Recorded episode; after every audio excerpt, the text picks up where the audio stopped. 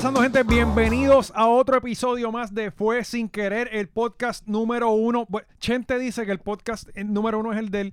No le crean, el podcast número uno es el mío. Fue Sin Querer. Y tenemos que agradecer, como siempre, hoy, como pueden ver, cambiamos de, de- de- de entorno. Págata, duro. Y, y estamos en otro estudio, estamos en el estudio de Jason, pero tenemos que agradecer como siempre a Advanced Vi- Visual Communication Design, que es la gente que nos presta el estudio y que nos tiene al día allí, así que síganlo. Aquí está su Instagram, en alguna parte de aquí lo voy a poner. Ponlo acá, Eh, ponlo aquí, ponlo aquí. Ah, y para la gente que está escuchándonos en podcast, Advicode, arroba Advicode, ahí usted lo sigue. Y si eh, no lo pudo coger bien, pues vea el video una vez en YouTube y suscríbase. Como ustedes pueden ver, aquí tenemos al señor Jason Calderón. Y para los que están escuchando en podcast, probablemente la voz usted la va a reconocer rápido porque en algún momento en su diario vivir la va a escuchar. Sí, bueno. Pues este, normal, mi voz es normal. No sé qué. qué Sí, pero, pero yo sé que hay mucha Ah, gente que, ah, ah. que quizás no te ha visto tanto, pero sí te escuchan obligado, te tienen que haber Bueno, escuchado. Una vez al día por lo menos te van a escuchar. Con la emisora ahí en, en la mega con Molúsculo Rey de la Punta, seguro que sí. Este, ¡Yachos, están pasados estos tres! No hay liga, el show más escuchado de tus tardes. Esa, por- eso soy yo, eso soy yo. Y los anuncios de los comerciales de diferentes lugares. Sobre todo en YouTube hay un anuncio que recuerden, si usted quiere apoyar a su creador de contenido favorito, usted tiene que simplemente dejar correr el anuncio. No lo tiene que ver, puede mirar por otro lado y no lo ve. Contra la mepa que, oye, Pero exacto, lo deja deja que correr. corra por lo menos. En- Aprovecha y tú con un snack, comiste algo y, y sigues escuchando. Exacto, pero no, ya, le- es como no un break. skip, no lo dejes skip, Sí, eso no se como hace. la vida misma, no lo dejes skip. Eso no se hace. Y hay un anuncio que siempre sale. HughesNet. ¿Cómo es? ¿Cómo es? Internet satelital, este, ¿cómo es? Ahora 25 megas. Todo Donde- eso tú lo grabas aquí. veas el sol. Puedes tener internet satelital, ese mismo. es. Ese mismo. Pues, cada vez que le salga ese ting, que sale como una guitarrita, se va a acordar de ahora para abajo. Este es el caballero que dice. Vamos, todo yo soy eso. la voz. No se agite conmigo si sale un montón de veces porque yo no tengo culpa de eso. Yo soy la voz. Y, y tampoco te pagan por las veces que ¿verdad? Tampoco, ojalá me pagaran por las veces que sale. Eso es one time, me pagan una vez y se acabó. Eso no Y tú más. lo grabaste aquí. Lo grabo aquí en este estudio. Aquí Aquí, grabo muchas de las cosas que salen a. que le entrego a diferentes agencias de publicidad o, o a- inclusive la emisora eh, con el show de Molusco. Pues lo grabo de aquí, de mi estudio. Entonces, pero, pero eso no es lo único que tú haces. O sea, si nos ponemos aquí a describir las cosas que hace actor, eh, cantante, Ah, ya, ya. eh, comediante, eh, ¿qué- ¿cuántas cosas tú haces, Jason? Pues yo digo, este es mi, mi refrán, es, o mi. Yo tengo un dicho que dice: todo lo que sea legal, yo lo voy a hacer. ¿verdad? Muy bien. Y en inglés, otra cosa es: what a man can do, another man can do. Si tú puedes hacerlo, si yo puedo hacerlo, o sea, si yo puedo hacerlo, tú puedes hacerlo. Yo pienso, yo pienso, es, yo pienso que, eh, ok, tú puedes tener más talento que yo, pero si yo practico, me puedo acercar. No, claro, o sea, Dios, Sí. obviamente, Dios zumba a la gente, Dios nos creó a todo el mundo y te dio un set de cosas y talentos. Algunos eh, tienen unos talentos que son en la parte creativa, otros en la parte administrativa, otros son en disciplina, otros en, en conocimiento este, científico, ¿verdad? Otros todos- embuste. Otro más de meter embuste, ¿entiendes? Otro de cogerte. Otros son, eh, no fallan en el aro. No pam, fallan pam, en el aro. Yo no he fallado en el aro. ¿Entiendes? ¿Entiendes? ¿Entiendes? ¿Entendiste eso? ¿Entiendes? Que- que ¿Entendiste eso? ¿Tú le pones cosas a esto? Como que... Eh, pues, Pon- ponla aquí, lo puedo hacer, pero estoy, medio vago. Estás medio... Sí, que imagínenselo ahí puesto. No, ponlo Sí. aquí ahora. ¡pam! Sí. Vamos a ver si te sale. Este, sí, y cada cual tiene un set de talento. Está en ti cómo tú los vas a cultivar, cómo los vas a alimentar, qué, cómo te vas a preparar para poder entonces despuntar. Y si, y si a mí me interesa, digamos que a mí me interesa hacer lo que tú haces ahora, haciendo podcast eh, o, o corriendo bicicleta, que estás bien duro. Si a mí me interesa llegar a tu nivel, yo tengo primero practicar, tengo que entender cómo, cómo es el deporte, meterme, leer, practicar, hacerlo, para entonces llegarle a, a Valiente, porque si no. Pero, Sí. pero lo que, pero tú estudiaste, tú eres ingeniero. Yo estudié ingeniería mecánica. La ingeniería mecánica, eh, ¿Tú hiciste eso está- para complacer a tu familia? eh, en parte sí, pero fíjate, lo que pasa es que cuando, fuera de broma, cuando estás en high school, eh, en mi momento que estaba en high school, voy a la orientadora, a coger el examen ese y me sale que iba a ser mago, cabrón. Iba a ser mago. ¿En serio? ¿Tú te hablas en serio? y- pero, pero, ¿sabes? Cuando. Ese es como me el, examen eso, ese de aptitud. Ese mismo, ese mismo. Ah, sí, ¿qué yo vas a cogí hacer? eso. sí. Abrieron mago. Y yo, pues voy a ser mago, ¿entiendes? Pero yo no quiero ser mago. Pero fíjate, pero, pero tiene que ver con. Tiene que ver. Ajá. Y te voy a decir que yo tengo un par de trucos por ahí que yo que, que compro trucos de magia y hago magia porque me gusta la magia. Pero no es que quería ser mago. A mí me gustaba inventar y crear. Eh, a mí me parece súper interesante que tú puedas crear algo físicamente o tenerlo tangible algo que está en tu mente, que, que es algo Sí, lo, que tú lo- lo imaginas. llevas de aquí a la realidad. ¿Sabes? Los artistas, los que pintan, ¿sabes? Ver una imagen, visualizar colores, mezclas y de momento estar en un canvas puesto, eso está bien cabrón, Sí, ¿sabes? sí. Eso no es... Y, y- y- y yo quisiera, loco, saber eh, dibujar algo, mano, pero yo no, no puedo dibujar. Un círculo, puedes dibujar un círculo. Pasa, tranquilo. Sí, y no me sale, tampoco sale un me sale de me sale un repente- óvalo sí, bien me jodido. sale un cuadrado de repente ahí. No, pero eh, esa, esa dinámica de lo que tú piensas, te imaginas, te lo inventas, no existe en el universo y de momento tú lo creas y lo tienes tangible, eso para mí estaba bien cabrón. Yo, Sí. "Diablo, esto, esto es lo mejor que hay. Ah, De- eh, dirigido entonces en ciencias y matemáticas, algo que yo en mi ignorancia pensaba que era lo que era, era ser ingeniero. Si tú eres ingeniero, mano, tú vas a inventarte cosas, las vas a crear y las vas a hacer. Hiciste el robot, hiciste el avión, hiciste la... En cierto, cierto grado es verdad, pero estaba bien lejos de la realidad, y más en Puerto Rico, ¿sabes? Estoy bien lejos de la realidad Ajá. de lo que hace un ingeniero. So, me, me caminé por esa carrera. Pero te graduaste. Sí, este, me gradué, terminé todo y eso me, me dio base para entender la música, entender este eh, cómo trabajan los circuitos dentro de la computadora, cómo se comporta la voz, eh, ¿sabes? Todo tipo de cálculo posterior a mis estudios me ayudó a entender mejor, mucho mejor, toda la parte de la música, la producción y la, la mezcla y edición. Todos los panes que yo tengo que son ingenieros mecánicos y que hay muchos que corren bicicleta son unos problemáticos porque todo lo quieren arreglar ellos. Sí, e- ellos son problemáticos. Yo no soy problemático, yo lo arreglo, pero leyendo las instrucciones. Exacto. Si sé arreglarlo, lo Sí. voy a arreglar. Si no sé, voy Busca- a estudiar, voy a entenderlo. Si no, si es el momento, mira, pues arreglo Si tú, lo acabas de joder, pues busca el que sabe. Ah, sí, no, no, no hay orgullo ahí, no hay reparo ahí. Pero ok, estudiaste eh, ingeniería y cómo, cómo terminaste en, en esto de los medios de comunicación. Mira, pues eso, pregunta bien chévere. Eh, ¿Tú, tú hacías esto de chamaquito? ¿Tú te de- grababas de chamaquito? Sí, de chamaquito, mano. Obviamente, pues no estaba el YouTube, no estaba el Instagram ahí presente, ni redes sociales tampoco, ¿sabes? Grabamos en VHS, pero gra- teníamos un corillito en, en Hike que grabamos videos de comedia, skits de comedia, como todo el mundo debe hacerlo, porque yo estoy seguro que si tuviste a Raymond Arieta, eh, ¿cómo No, yo, yo lo hice, pero nosotros hacíamos en mi barrio eh, películas de misterio. Pues también teníamos Hey. película de misterio, tenía una, tenía una muñeca asesina, le poníamos voces, matar, matar, matar, y hacíamos un revuelo así, pero hacíamos de comedia mucho, y le llamamos el tripeo. Y era cualquier sketch de comedia que nos pudiéramos imaginar, un policía, cualquier, cualquier vaina que le imaginamos, lo, lo acomodábamos y hacíamos el sketch de comedia. So, siempre fui bien, bien payaso en ese sentido y siempre me gustaba hacer chistes y siempre estaba en... Sí, esa el- es tu personalidad eh, sí, natural. ¿sabes? Lo- y lo que ves, como ustedes me ven, que eso es otra cosa después, lo podemos conversar, pero como me ves en redes sociales o como me ves cuando hablas conmigo, así yo soy. Yo no, sí, me consta. yo no todo el tiempo. "Uh, uh, uh", Sí. Y después atrás soy, mira, cabrón. eh". Sí. Yo soy igual siempre. No, no me saludes. Ah. Es un personaje. De- exacto, es un personaje, no me saludes, hey, yo, hey, ¿qué- haces? yo no bromas, estoy yo soy serio. Eh, tú no sabes diferenciar, yo soy serio. Yo... No, eso no- Obviamente sí hay un respeto, una cosa, ¿verdad? Porque yo tampoco voy por encima del, del que me llama, mira, cabrón, ¿qué es la que...? No, Sí. pero como mismo me ves en redes sociales o me escuchas hablando con mis hijas, pues así yo soy. So, siempre he sido de esa forma, extrovertido y mucho chiste y payaseo, y eso me fue abriendo puertas indirectamente dentro de- del mundo del espectáculo y dentro del mundo de las comunicaciones. Ok. ¿Y, y cómo surgió esa, esa Pues, oportunidad? ¿Cómo es el link? Ajá. El link surge cuando eh, yo me graduó de escuela superior y en ese último año de escuela superior eh, veo un anuncio en, en- en el periódico donde decía si sueñas con ser famoso, si sueñas con ser famoso, De verdad. así no, si sueñas con ser famoso. Ahora El- mismo yo digo, ah, tiene que ser para es pornografía o... sí. Sí. Como me conocen, mira lo que me envían, qué cojones. Pues eh, si sueñas con ser famoso, pues el, el reconocido productor eh, anglosajón Sam Brittle estará en Puerto Rico buscando talento para llevárselo a un programa que se llama Sueños de Fama, que es análogo, es similar al programa Star Search, donde él fue uno de los productores. Star Search es un programa viejísimo, Star Search, que es como American Got Talent Ajá. a ese nivel de, de grande era Star Search. Pues él lo hizo, pero latino. Que se llamaba Sueños de Fama. Llamé por teléfono. Mira, ¿qué pasó? Sí, eh, estamos buscando gente que baile, que cante. Y junté a los cinco panas míos que siempre estábamos juntos bailando de toda escuela superior, en diferentes talent shows, en el do- do- you name it, estábamos metidos. Eh, montamos ese grupo de baile y vamos allá. Te estoy- voy a cortar el tiempo porque si no, imagínate. ¿Y, y, a, y a dónde fueron? ¿Dónde fue el sitio? Fuimos a Miami.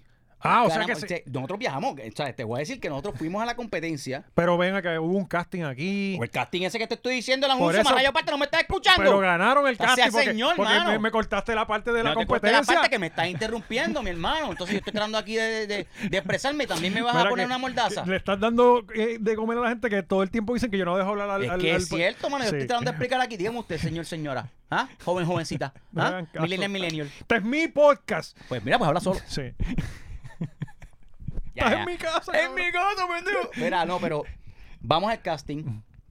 El super, super random. En la fila del casting, ¿sabes que nosotros, aunque decimos que no queremos bullear, siempre, siempre decimos que se la montamos a la gente. Sin bullying no te- hay amistad, papi. Eso es lo que yo ¿Verdad digo que- también. eh, mí- Y para ese tiempo no era bullying, para ese tiempo era me están charlando. Era, sí. Y era, tienes dos alternativas. O te agitabas y te ibas llorando. Que te le iban a montar más que te iba a otro montar día. más, o, o entendías cuál era el vacilón y te montabas en eso mismo, o le tirabas para atrás con que, ah, tu pelo es de pelo. Sí, mi pelo es así, pero el tuyo es que se va a la cabeza, tú no es el cal- ¿entiendes? Y Exacto. empezaba a tirarle para Y atrás. tu maíz, el- Eh, tu maíz, eh, tu maíz es obesa y tu maíz es obesa. Mira, mami, tiene problemas. Ah, mala mía, cabrón. Siempre, lo- siempre pasa igual. Pues, anyway, vamos a la audición. Estamos en la fila. Es como, uno, como unas 200 o 300 personas. Fue en el estudio de Maritza Baijés, Gombay, hace tiempo atrás. Estamos en la fila. Este, cinco panas. Techelo, Rafa, mi hermano, Alex, eh, Samuel y estoy yo, ¿verdad? Y en la fila sale este tipo con una gorra de Telemundo espetada. Obviamente, evidentemente no era de Puerto Rico, es hinchito, ojos claros, hablando inglés con otra persona más. Este es el Coco Pa, mira, yo creo que... Y entonces pas- nos pasa por el lado y regresa y dice, um, pero sin, sin decir nada. Hey, Are you guys gonna sing or you gonna dance? Y yo, ah, we're, we're, uh, we're- gonna dance. Okay, I wanna see you now. Así, okay, I wanna see you now. Así en Nos- esa, y loco. nos esquipearon de la fila y ya tú sabes, estos cinco bacalaos vestidos de Adidas, rayitas, pan, pasándole por el lado a aquellos todos esos bailarines, mira, tirando el pie para Sí, arriba, que, estirando "Oh, yo bailo con Chayanne". una cosa Sí. brutal, nosotros andamos para carajo. Le metimos, antes de eso, antes de eso, eh, como semanas antes habíamos participado en otro programa de, de baile, otro talent show más, pero en Telemundo. Eh, Telemundo se fue Telemundo. La batalla de los sexos. Me acuerdo de eso. Participamos de eso. Sí. Ahí, pues gracias a Dios, ganamos también la competencia. Eso fue un palo brutal. Pues nada, tenemos el mix hecho en tape. Tenemos el cassette. Ok, bailen. Pa, le ponemos ahí play. Eh, hacemos el baile. El tipo, ah, that's, that's, that's, that's, that's, that- that- that", y me, medio. That- that- that's, very nice. That's very impressive, guys. That's very impressive. Eso, muy impresionante, bla, bla. Pero perfecto. Me dice, eso mismo eh, estaba Huguet, era el que estaba al lado de él. Que después yo conecto estas cosas, wow. Huguet estaba eh, el que estaba traduciendo, trabajando en producción con Sam durante la audición. Ok. Huguet es- después es de una disquera. Eh, mira que si, muchachos, que si ustedes pueden tener este baile en vez de eh, dos minutos y medio, un minuto y medio. Y yo le digo, yes, just flip the tape. Porque teníamos el.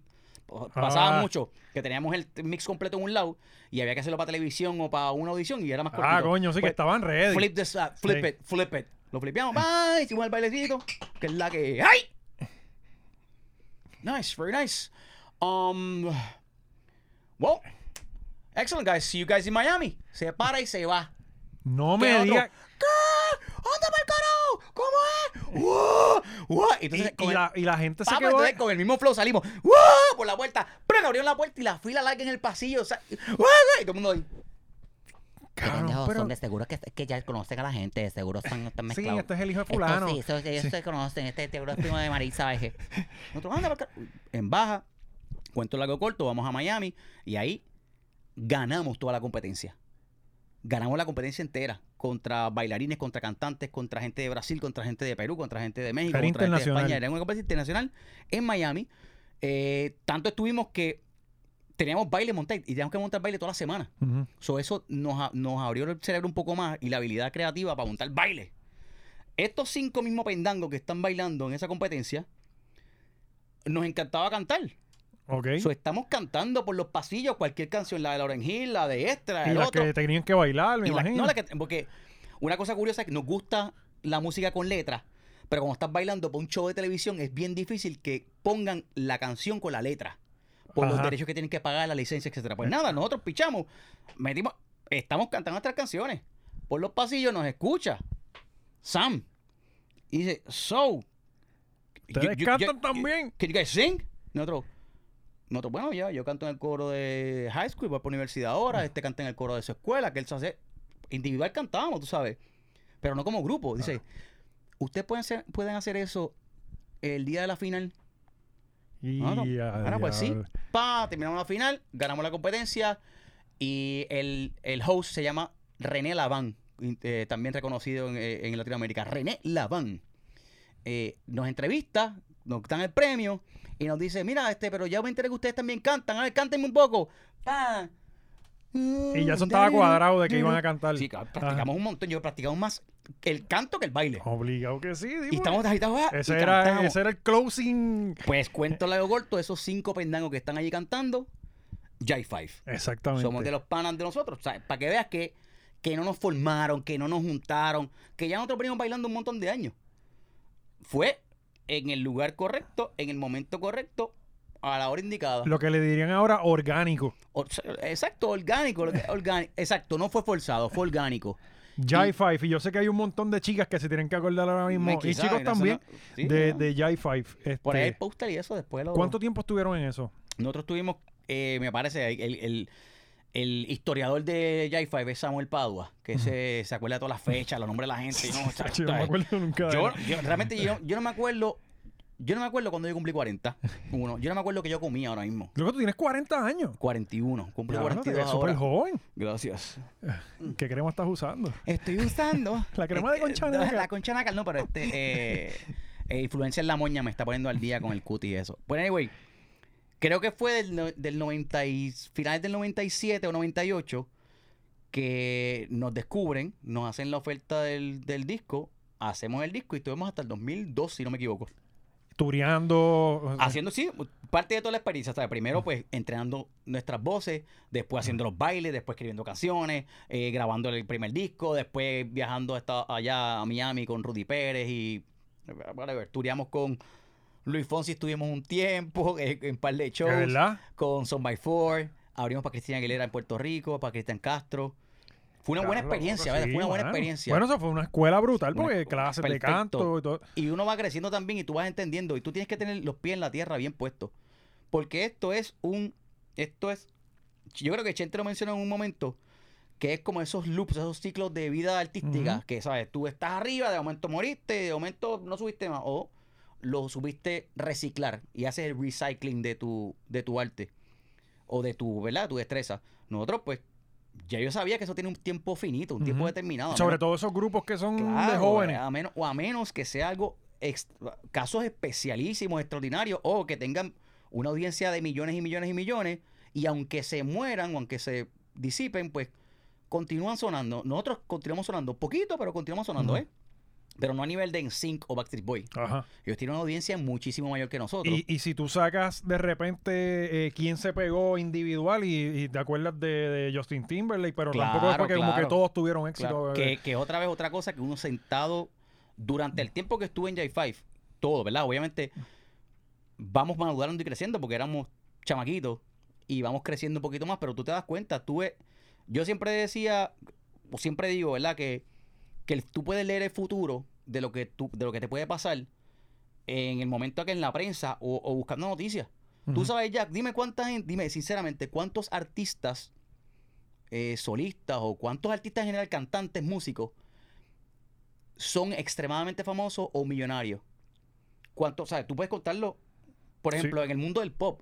O tú tienes a Ricky Martin. Ajá. Eh, Exacto. de ahí en fuera, así es de ese. Exacto. Que, que- y que vivan de eso. O sea, que vivan Sí. de eso y que, que a, lo que a lo que voy es que viendo el patrón de cómo se comporta la música, la industria de la música y entretenimiento, tú debes saber ya cómo, cuál es el pico.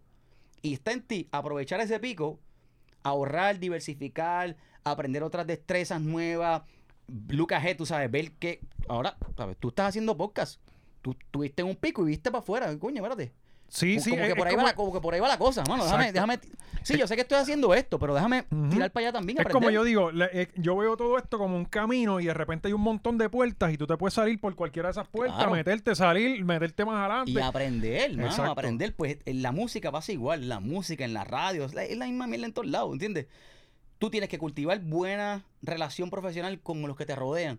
Dejar esas puertas abiertas. Porque el que está al lado tuyo quiere lo mismo, quiere triunfar, quiere echar para adelante. Claro. Yo, yo no quiero joderme, ni económicamente, ni mi imagen, ni, ni lo que estoy haciendo nuevo. Tú no quieres joderte. No, no. Pues entonces, ¿por qué yo quiero joderte a ti? ¿O por qué tú me quieres joder a mí?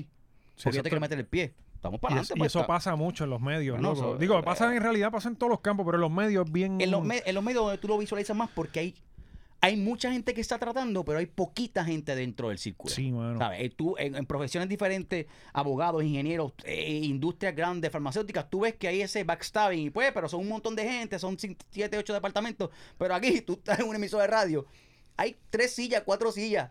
Exacto. Hay Yo, dos yo digo, y un productor, ¿sabes? la radio es... Con, yo, yo comparo la radio en Puerto Rico con... A mí me gusta mucho el Fórmula 1. Ajá. Hay 22 asientos de carro, papi. Yo 22 no soy, yo asientos. no soy un carajo, estoy aprendiendo ahora mismo de Fórmula 1, chequeame cómo voy a aprender. Pues, Zumba. pues, ok, hay... En el Fórmula 1 hay 11 equipos y cada equipo tiene dos carros. ¿Ok? Eh, nunca se llevan. Los o sea, si nosotros estamos para Red Bull los dos, nos odiamos a muerte siempre. no Ah, sé, siempre nítido, como debe ser, como debe ser. Pues sí. entonces, eh, hay 20, del mundo, los mejores pilotos del mundo quieren esas 22 sillas, que son 22 sillas Ya, para el mundo entero, ¿entiendes? Y yo comparo la radio con eso mismo. La radio aquí, cuando tú vienes a ver, lo que hay son 20 sillas, ponle, en, el, en esos horarios prime time que todo el mundo quiere, ¿me entiendes? Claro, pero entonces todo el mundo lo quiere. Hay unos que cogen la ruta, en mi opinión, que es la correcta, tú sabes. Entra a trabajar, entra a, a- a mojarte un poquito, coger un poquito del agua de lo que es la emisora, de lo que es estar sentado en la silla. No quieras tirarte al agua primero. Toda la temperatura, Hay un chequéate cómo es, cómo se tira aquel, cómo es que nada, y después que nada, ¿qué hace? ¿Cómo se salva? ¿Cuán mundo está? Y tú vas aprendiendo de eso, o sea, tú entras primero y parece cliché, pero si te ponen a sacar copias y a buscar y trabajar en tráfico en el área de marketing, pues hermano, trabajas en el área de marketing y aprendiste de esa área. eso lo hemos hablado aquí un montón de Pues para el veces. carajo entonces no hablas más nada. Se acabó el podcast este. Gracias por. Mano, eh, definitivo, este. Hay, hay un. ¿Sabes? Eh, y, y- y me. La otra vez lo hablaba de que lamentablemente se acabó el turno de madrugada, que era donde se desarrollaban lo- los locutores. Este, pero ahora tenemos el podcast. ¿Ves? Claro. Este, y, y, y Y con el podcast no tienes que esperar por nadie. exactamente. Con el podcast tienes que hacerlo. Darte cantazos, pelarte los codos, párate, cúrate, dáselo al pana, postéalo. ¿Qué puede pasar, hermano? ¿no? Y, y ahora mismo tú puedes hacer tu propio. Ahora, con esto de las redes, tú puedes crear tu propia oportunidad. Que fue lo que yo vi con el, con el YouTube. Yo dije, ok, esto como que me está cogiendo mucho tiempo. Vamos a meterlo esto otro también. Ya ¿sabes? está. Y, y- y ahora mismo en los medios hay que aprender a hacer de todo. Yo, eh, eso es una cosa bien importante. Tienes que ser un Swiss Army Knife. Tú tienes que saber, no es para, no es para joder al que está al lado tuyo. Piénsalo como herramientas que tú adquieres. Eh, Son estupideces, por ejemplo, son estupideces. Pero yo sé hablar español y sé hablar inglés. Me siento cabrón. Yo sé escribir en español y sé escribir en inglés. Y eso, y eso Es te da una ventaja. mano, es una estupidez. Pero es algo que si alguien no se preocupa, ay, ay, yo en Puerto Rico yo hablo español nada más, ya, ya, ya", Ah, los te americanos. puede, te puede joder, ¿entiendes? Porque es un idioma, es algo más. Yo digo siempre, digo, va- va- déjame decir, no digo siempre. Durante estos últimos años he tomado la postura de decir que el conocimiento no ocupa espacio. El conocimiento no ocupa Eso está espacio. duro. O sea, es- mi cerebro es un espacio de infinito, infinitos recovecos de conocimiento. Yo puedo aprender de todo. Del podcast, de Fórmula 1 ahora, que sé que son 11 asientos, son 22, bla, bla, bla. eh, de iluminación, de fotografía, de arte. Porque me da la gana aprenderlo. Porque no me ocupa espacio en mi cerebro. Claro. Me- sí, no es como que eso es un disco duro de, de, de Mano, 30 por eso no, gigas. no ocupa espacio. Eso tú, mientras más conocimiento tú tengas, por eso la, por eso la profesión de actor, para mí es súper interesante. Porque un actor, para mí el actor es la persona más interesante. No es porque yo sea actor, vamos haciendo la salvedad. Pero un actor es una de las personas más interesantes porque deben tener, si tienen mucha trayectoria como actores, un montón de, Tú has de sido cosas. doctor, Pues, tú has he- sido he sido doctor, médico, eh. médico, ninja, sniper, este asesino, he sido Tecato. ingeniero, he sido tecato, he sido mujer, he sido maltratado, he, he estado inválido, ¿entiendes? Y entonces son un montón de, de cosas que como actor se va a preparar en ese rol. Y obviamente, como el conocimiento no ocupa espacio, se lo va a aprender loco Claro. y va a tener ese tema para hablar. Esa es la que hay. Brutal. Entonces, que una de las cosas que, que a mí yo tengo en el bucket list es hacer teatro, mano. Pues A te mí- zúmbate. ¿Qué tengo que hacer? ¿A dónde tengo que ir? pero, para hacer teatro es una jodienda. Realmente es una jodienda. Igual que están los círculos bien cerraditos, ¿verdad? En el teatro no es excepción. Pero la ventaja que tú puedes tener sobre otros compañeros que están escuchando el podcast quizás es que tú tienes números de teléfono o contactos directos con personas que te pueden ayudar. De momento, ¿verdad? Yo, yo no soy el, el actorazo del mundo de la mierda, pero tengo gente que, que están en, en obras de teatro, ¿verdad? Contactos. contactos que de momento, yo- igual que yo digo, yo te pongo ahí, yo te, yo te ayudo a llegar hasta la puerta. Tienes que cogerla, abrirla y dejarla abierta y tú tienes que meterte por ahí. Yo no voy, yo te, yo puedo recomendarte, pero está en ti cerrar el acuerdo que vas a hacer, la negociación y, y el- que el papel sea tuyo. Exacto. Te- hasta ahí estamos. Tú sabes que yo, yo veo también eh, que, lo que lo que tú mencionabas de que es un círculo pequeño y solamente hay pocos, pero yo lo veo como, como ¿tú te acuerdas cuando hacían free y, y- Sí, sí, bla, bla, bla, bla, le cantamos a pues, todo el mundo. Exacto, y tú tienes que llegar a la pues hay gente que se quita a mitad, ah, no, esto es muy difícil para mí, hecho hay que pasar mucho trabajo. Este, por ejemplo, cuando en, en las madrugadas, loco, cada vez Ah, que yo decía, no, que eh, déjale, tú estás madrugada, tacho, madrugada. Papi, que esto es Pero parte que del hacerlo, proceso. Y, pues. y lo mismo pasa, me imagino que con los actores, me imagino que los primeros papeles eh, aparecen dos segundos. Es lo que te, o sea, es lo que te den, a menos que tú vayas a, a- primero, a menos que tengas una preparación impecable, ¿verdad? Que conozcas del arte de la actuación y diferentes métodos, modalidades, perfecto. ensayas. Una cosa para allá arriba, tú sabes. Y tú vayas a este casting y en el casting estés buscando un tipo alto, flaco, con el pelo así, así, así, y de momento tú haces el delivery perfecto, pues te ponen de rol principal, digamos. Pero eso, eh, vuelvo y te digo, eso Sí, es como como que eso es algo que yo no quiero al principio. Pero, A, A y B, digo, yo te diría, fíjate de pecho, si, Sí, si- sí. si el, si el casting director creyó en ti, tú eres el que... no, le metemos. Tienes que meterle. Sí, tienes que no, meter cojones. Porque ¿para, para qué te paraste a hacer el casting? exacto. Ah, Esa es dura. Ay, yo quería ser secundario. No, pendejo, te cogieron de primero. ¿Qué pasó? Eres principal. Puedo estar atrás, puedo estar atrás, puedo hacer una planta. No, pero vamos a practicar. Voy a practicar un momento. No, pero ese es el punto es que eh, tienes que trabajar para eso. Eh, tienes que trabajar para eso. Y si te ponen y te aceptan, pues tú dale para adelante. Pero es bien poco probable que eso pase. Sí. So, la probabilidad inicial es igual. Las historias de éxito, cabrón. que- O sea, ¿qué te estoy diciendo? La, la Morgan- gente no Morgan vamos- Freeman. la- eso, pero dime tú. Un tipo como Morgan Freeman, tú lo ves y el tipo, yo no sé, yo no sé en qué película no ha salido. Él ha salido en todas las películas. Él ha salido en todas las películas de historia. El tipo sale por atrás haciendo algo. Sí, y o le ponen los créditos por joder, nada más Sí. poner los créditos a Morgan Freeman. Pero ha hecho un montón de trabajo. Y esa es una historia de éxito, como muchas Y él de las que yo conozco. Y llegó tarde, o sea. eh, Claro, él llegó tarde entre comillas, porque eso es otra cosa. Llegó tarde, llegó tarde ¿por qué? Porque si, si- ok, yo tengo 40 años y yo estoy casteando y casteando y casteando y casteando y no me cogen en ningún lado y el papel que yo quiero hacer es Nelson Mandela. Mi hermano, pues me falta edad, tengo me falta todavía. Ajá. Para poder caracterizar a Nelson Mandela me falta, me falta, o sea, eh, su cuerpo, me falta la edad, aunque se puede lograr con maquillaje, pero me falta todavía. Sí, hay un montón de actores que no tienen que invertir tanto dinero en maquillaje pam pam y lo van Pero, pero lo que pasa es que es relativo. El llegar temprano o tarde es relativo. Ahora mismo yo, pues te puedo decir, yo estoy tarde para hacer un papel de, de Home Alone. Como una película de Home Alone, yo estoy tarde porque ya yo, el, el- el molde o el cast, que, el, que eso significa, el cast Ajá. es un molde, ese molde de ese personaje que va en Home Alone, no, yo no, va estaba en ese molde. ajá, ajá. Porque yo para ese personaje llegué tarde. Sí, exacto, ¿Entiendes? pero en, en- en Es la actuación no, no hay tarde ni No, no temprano. es tarde ni temprano. Tú puedes llegar, tú puedes hacerlo. Lo, lo importante es que tienes que saber que es un proceso largo. Hay que tener Eh, paciencia. hay que tener mucha paciencia, temple y disciplina.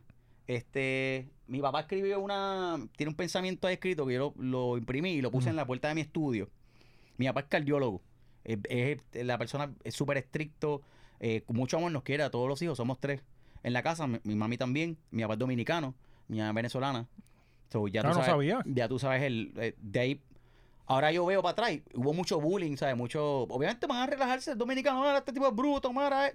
lo normal. Ahora lo entiendo lo normal, pero en el momento no me afectaba. Ajá. yo daba eso, pa'lante. te- eso depende mucho de, de- De- de y tu carácter y de, lo que te y la piel, exactamente. Sí. En casa nunca resaltaron o, o- o hicieron un asterisco con que, mira, este dominicano, van a relajar. Nunca. Soy. Y tú, mi papá es dominicano, ah, pero es doctor, es médico, él trabaja, ¿sabes? Nunca me afectó. Anyway, pues él pone, él escribió, eh, la cosa grande, o sea, el éxito, obtiene definición y forma a través del sabio uso del pensamiento y, el, y, el, y la aplicación del riguroso proceso.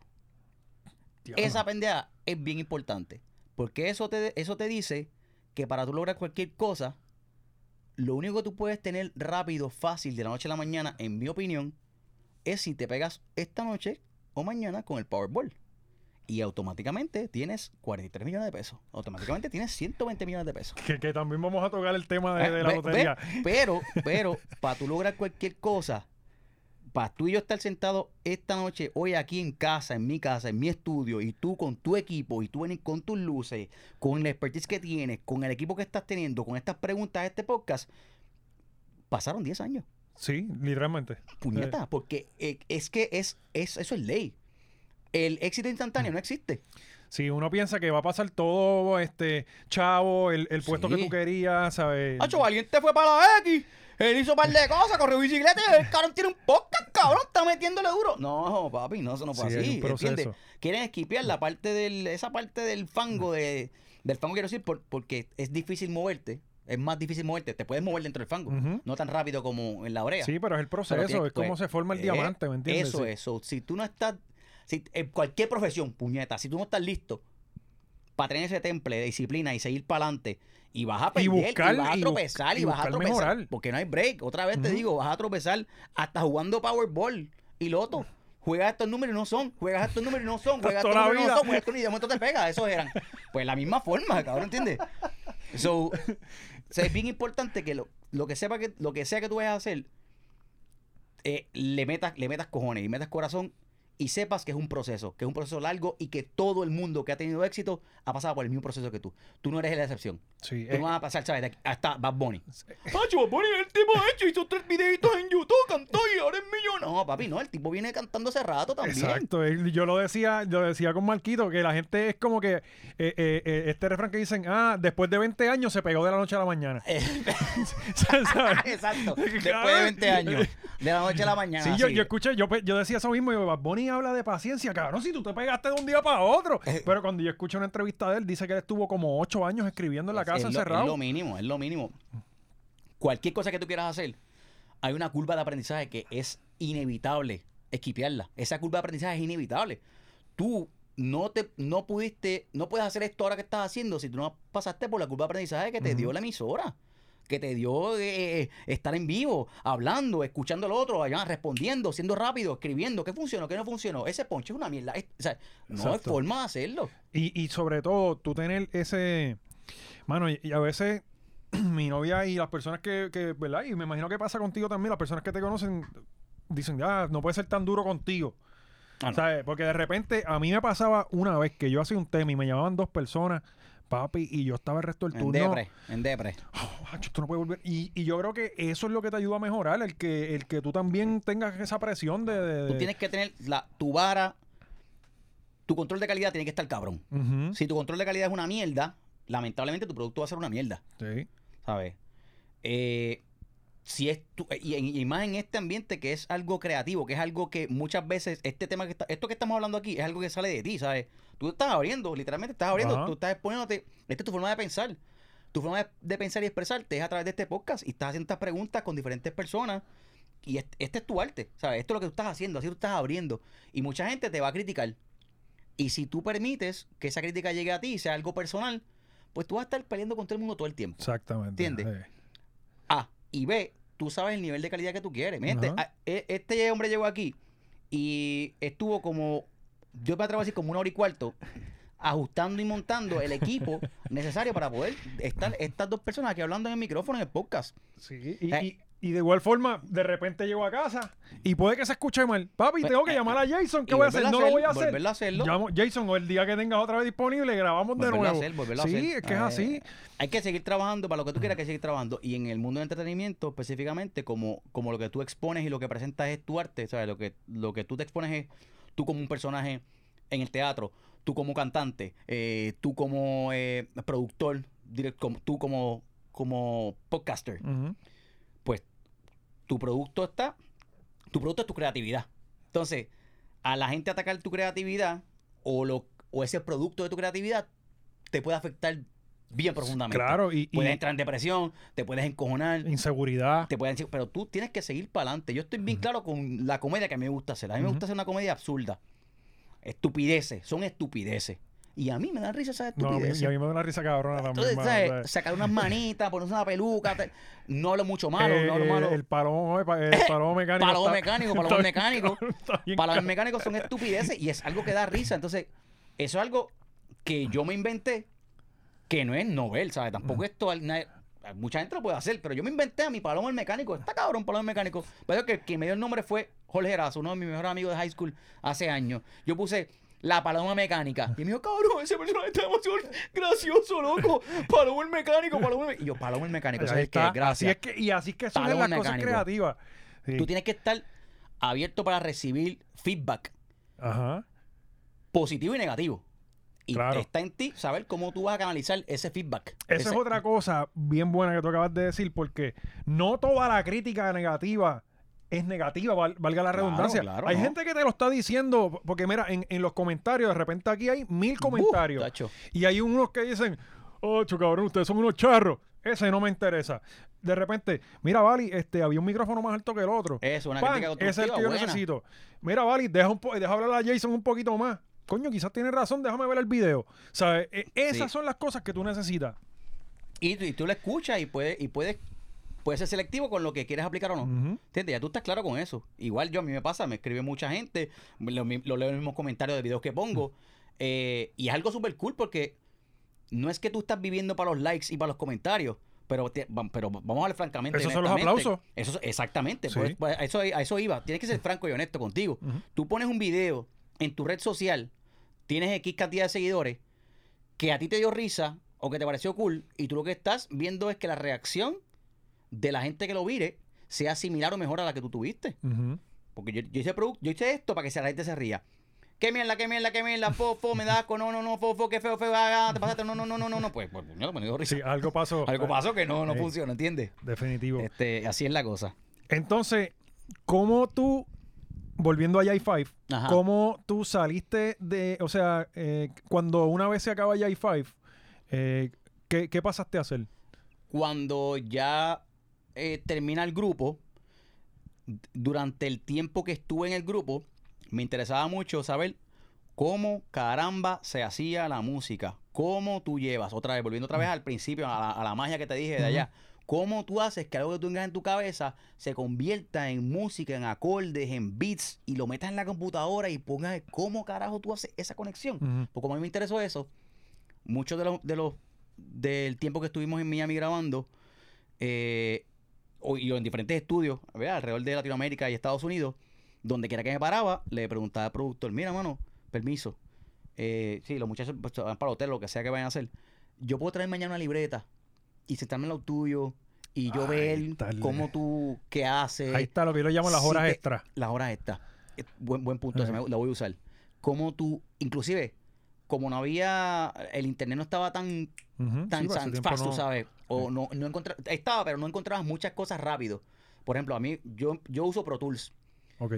y cuando estoy viendo a productores, yo dije, pero ven acá, ¿qué es lo que hace el productor que recibe este dinero de la disquera eh, y puede convertir, puede poner eh, en sonido, en algo tangible, las ideas que tenemos musicalmente? Me puse a ver, ah, es Pro Tools lo que usan. Mira, mano, al productor, a Rudy Pérez, si a ti se sobra algún manual de instrucciones de Pro Tools que ya tú no usas, o books that you've outgrown, ¿sabes? Libros que ya tú no utilices porque ya sabes, lo sabes todo, ¿sabes? Me, lo me regaló dos manuales Hay de Pro gente que le Tools. gusta hacer eso también. Me, Ajá. me- me- me regaló dos manuales de Pro Tools. Dos manuales que, que vienen con el software, pero el software cuesta, bueno, cuesta caro.